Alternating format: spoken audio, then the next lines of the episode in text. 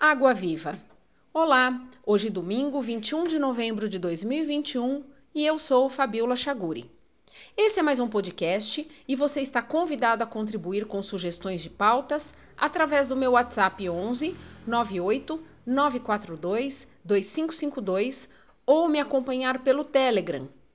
Também tem um canal no YouTube, Fabiola Chaguri, com esse e outros temas. Água Viva. Assim como Jesus Cristo disse: Se alguém tem sede, venha a mim e beba. Quem crer em mim, como diz a Escritura, do seu interior fluirão rios de água viva. João capítulo 7, versículos 37 e 38. Nenhum ser vivo sobrevive sem ela. Por séculos, guerras foram travadas, territórios conquistados, povos dizimados, em nome da água foi, é e sempre será moeda de troca.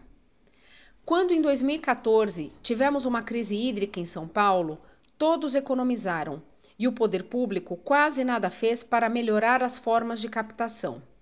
Não para de chover em nenhum lugar. A questão é o que o homem faz para captar água. Por anos, o nordestino viveu sem cisternas para armazenamento por falta de dinheiro para construí-las. Hoje, a situação é um pouco melhor e uma importante obra, a transposição do Rio São Francisco, foi concluída depois de muito desperdício de dinheiro público. Se constroem cada vez mais prédios, condomínios, casas e nenhuma ação é feita no sentido da captação e armazenamento das águas da chuva. Temos iPhones, tomografias, mas ainda engatinhamos no elementar. Segundo o site do INPE, e você mesmo pode pesquisar isso, o volume de chuvas só tem aumentado no decorrer dos anos. E por que o problema persiste? Qual a dificuldade em armazenar água?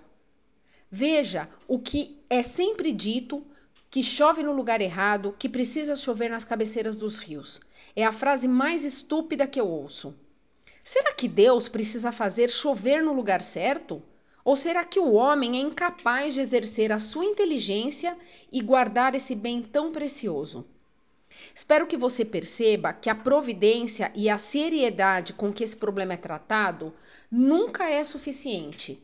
A incompetência política existe, mas temos que abrir os olhos a essa falácia ambiental e exigir um posicionamento e nós mesmos termos ações mais concretas a esse respeito.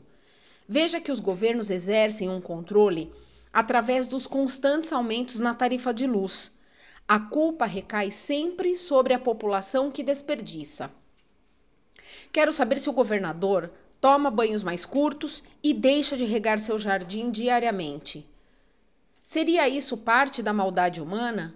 Uma ação planejada para empobrecer ainda mais a população? Você pode não concordar com o que eu digo, mas não pode dizer que eu estou mentindo. Um abraço e até o próximo.